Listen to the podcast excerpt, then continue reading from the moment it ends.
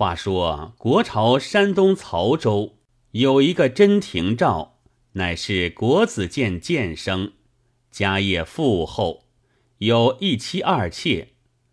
生来有一件脾性，笃好神仙黄白之术。何谓黄白之术？方上丹客哄人炼丹，说养成黄牙，再生白雪。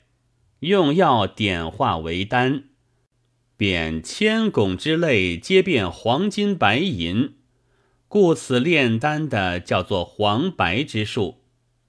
有的只贪图银子，指望丹成；有的说丹药服了就可成仙度世，又想长生起来；有的又说内丹成，外丹亦成，却用女子为顶器。与他交合，采阴补阳，捉砍田离，炼成婴儿差女，以为内丹，名为采战功夫，乃皇帝荣成公彭祖育女之术，又可取乐，又可长生。其中有本事不济，等不得女人精致，先自战败了的，只得借助药力。自然坚强耐久，有许多话头做作，哄动这些血气未定的少年。其中有枝有叶，有滋有味。那真剑生心里也要炼银子，也要做神仙，也要女色取乐，无所不好。但是方士所言之事，无所不依。被这些人弄了几番喧头，提了几番罐子，只是不知懊悔，死心塌地的在里头，把一个好好的家事弄得七零八落，田产多卖尽，用度渐渐不足了。同乡有个举人朱大经，苦口劝谏了几遭，只是不悟。乃作一首口号，朝他道：“曹州有个真廷照，养着一伙真强盗，养杀干拱立头祠，采阴补阳去祷告。一股青烟不见踪，实情好地随人要。家间妻子低头恼，街上亲朋拍手笑。”又作一首歌。警戒他道：“闻君多智兮，和邪正之混师；闻君好道兮，和妻子之皆资。于至君不孝兮，弃祖业而无遗；又知君不受兮，好元气而难医。”真剑生得知了，心里恼怒。发个冷笑道：“朱举人肉眼凡夫，哪里晓得旧理？说我弃了祖业，这是他只据目前，怪不得他说。也罢，怎反倒我不受？看你们倒做了仙人不成？恰像与哪个憋气一般的，又把一所房子卖掉了，卖得一二百两银子。”就一气讨了四个丫头，要把来采取做顶器。内中一个名唤春花，独生得标志出众。真剑生最是喜欢，自不必说。一日请得一个方士来，没有名姓，道号玄玄子。与真剑生讲着内外丹事，甚是精妙。真剑生说的投机，留在家里多日，把向来弄过旧方请教他。玄玄子道：“方也不甚差，药材不全，所以不成。若要成事，还要养炼药材，这药材需到道口集上去买。”真剑生道：“药材明日我与师傅亲自买去，买了来从容养炼。至于内外事口诀，先要求教。”玄玄子先把外丹养杀干拱许多话头传了，再说到内丹采战抽天转换，生提呼吸要紧关头。甄建生听得津津有味，道：“学生于此事揪心已久，行之颇得其法，只是道德末后一招不能忍耐。”有时提得气上，忍得牢了，却又兴趣已过，便自软尾，不能抽送，以此不能如意。玄玄子道：“此事最难，在此地位，须是行交而神不交，方能守得牢固。然功力未熟，一个主意要神不交，才付之无心。”便自软尾，所以初下手人必须借力于药，有不倒之药，然后可以行九玉之术；有九玉之功，然后可以收阴经之助。到得后来，收得经多，自然刚柔如意，不必用药了。若不先资药力，径自讲究其法。便有些说时容易做时难，弄得不尴尬，落得损了元神。真剑生道：“药不过是春方，有害身子。”玄玄子道：“春方乃小家之术，岂是仙家所宜用？小可有炼成秘药，服之久久，便可骨节坚强。”长生度世，若是用顶气，阳道壮伟坚热，可以交结不解，自能伸缩，女精力志，即夜度使女金枪不倒，此乃至宝之丹，万金良药也。真剑生道：“这个就要相求了。”玄玄子便去葫芦内清出十多丸来，递与真剑生道：“此药每服一丸，然未可轻用，还有解药。那解药合成尚少一味，须在明日一同这些药料买去。”真剑生收受了丸药，又要玄玄子。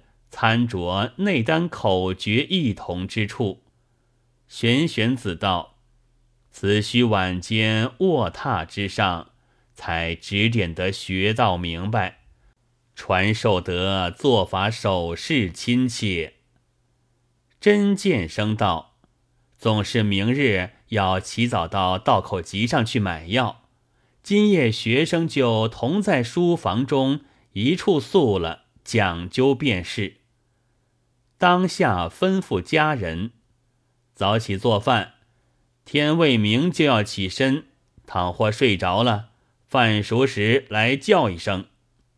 家人领命以弃，是夜遂与玄玄子同宿书房，讲论房事，传授口诀，约么一更多天，然后睡了。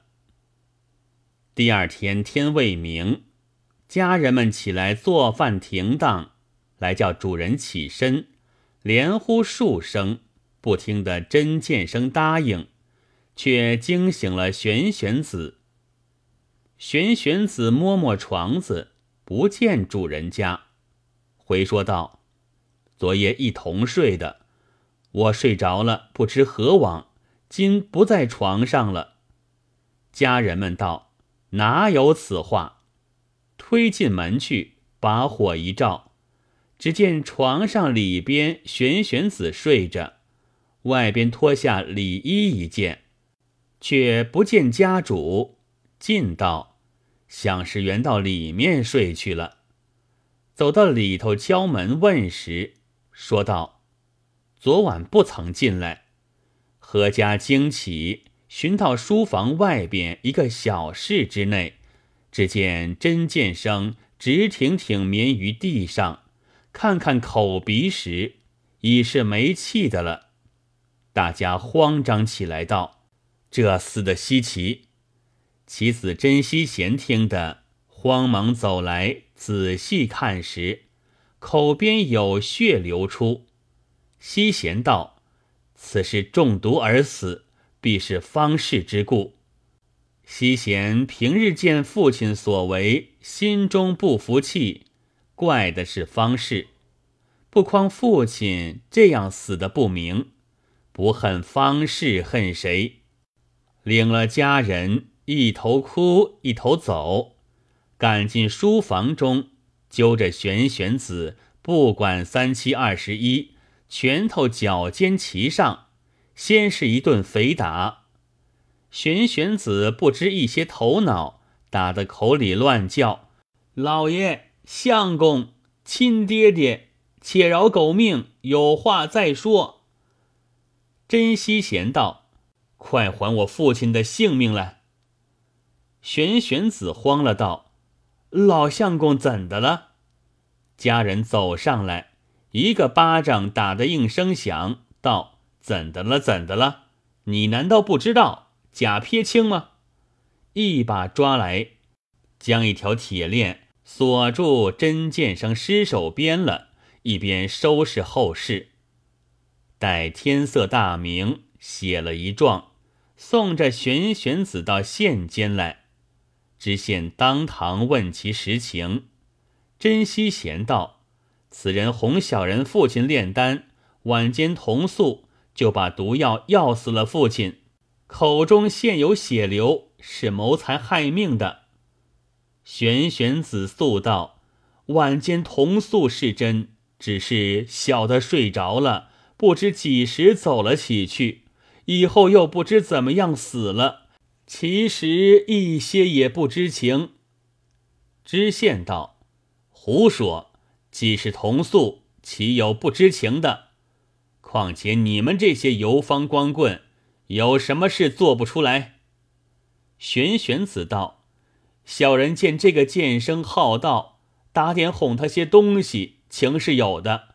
至于死事，其实不知。”知县冷笑道：“你难道肯自家说是怎么样死的不成？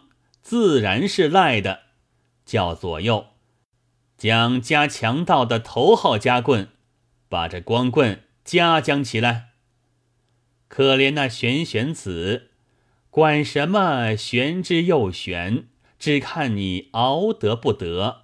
吆喝力众，这算作洗髓伐毛；叫喊声高，用不着存神闭气。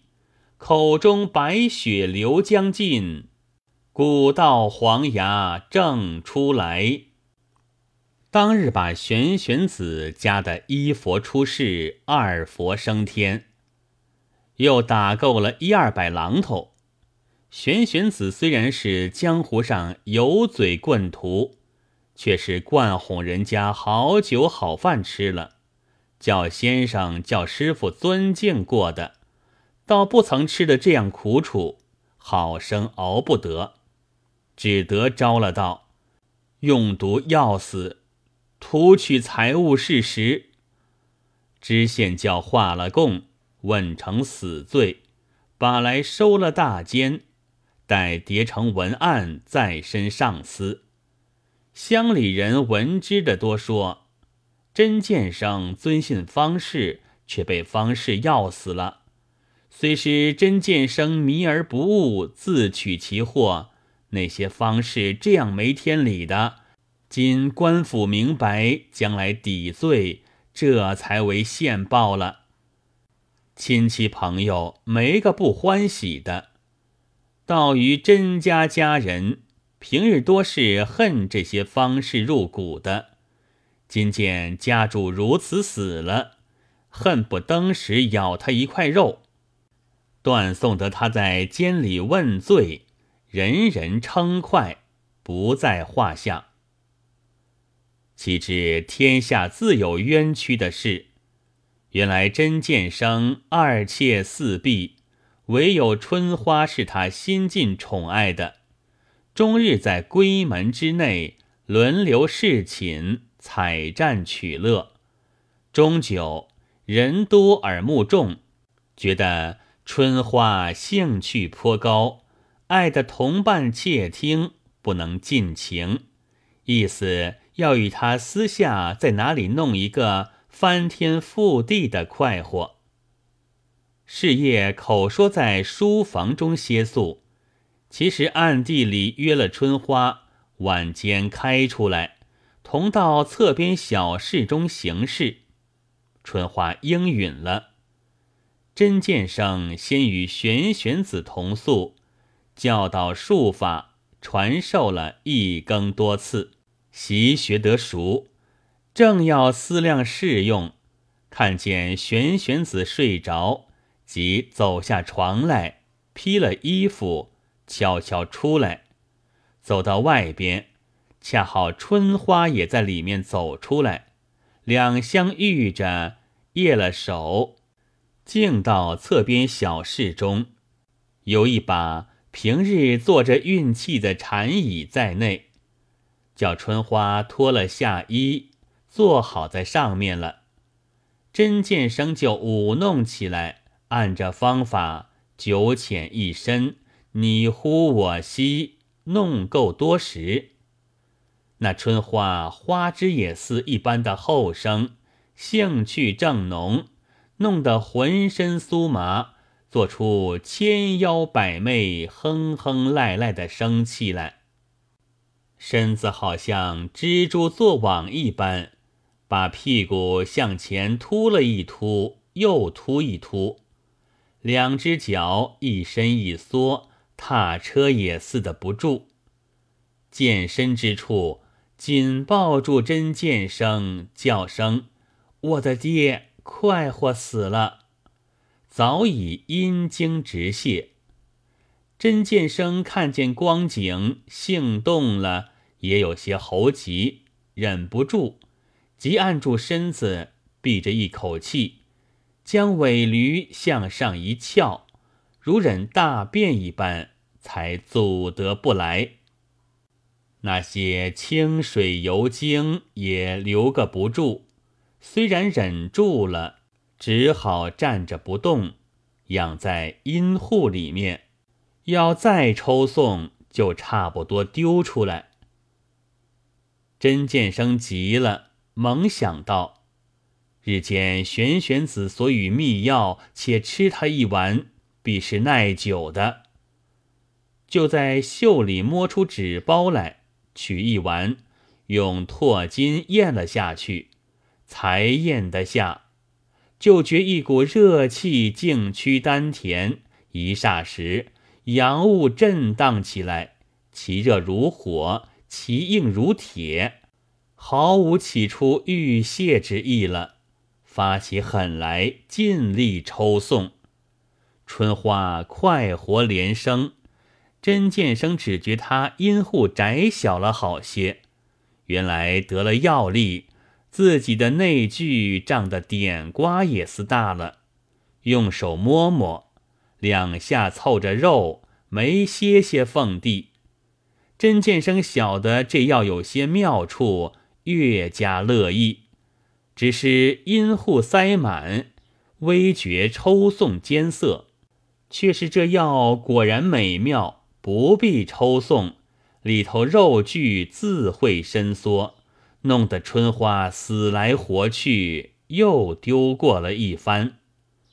真剑生亏得药力，这番耐得住了。谁知那阳物得了阴经之助，一发适应壮伟。把阴中饮水汗干，两相吸牢，拔扯不出。真剑生想到，他日间原说还有解药不曾合成，方才性急头上一下子吃了，而今怎的要来解他？心上一急，便有些口渴气喘起来，对春花道：“怎得口水来吃吃便好？”春花道：“放我去取水来与你吃。”真剑生待要拔出时，却像皮肉粘连生了根的，略略扯动，两下叫疼的了不得。真见生道：“啊，不好不好，待我高声叫个人来取水吧。”春花道：“似此粘连的模样，叫个人来看见，好不羞死。”真见生道：“这等如何能够解开？”春花道：“你丢了不得。”真见生道：“说的是，虽是我们内养家不可轻泄，而今弄到此地位，说不得了。因而一意要谢，谁知这样古怪，先前不要他住，他偏要钻将出来；而今要谢了时，却被药力塞住，落得头红面热，火气反往上攻。”口里哼道：“活活的急死了我！”咬得牙齿咯咯着响，大喊一声道：“罢了我了！”两手撒放，扑的往地上倒了下来。春花只觉阴户遮得生疼，且喜已脱出了，连忙放下双脚，站起身来道：“这是怎的说？”去扶阴剑生时，声息俱无，四肢挺直，但身上还是热的，叫问不应了。春花慌了手脚，道：“这是厉害！若声张起来，不要说羞人，我这罪过须逃不去。总是夜里没人知道，瞒他娘吧。且不管家主死活。”轻轻地脱了身子，往自己卧房里只一溜，溜进去睡了，并没一个人知觉。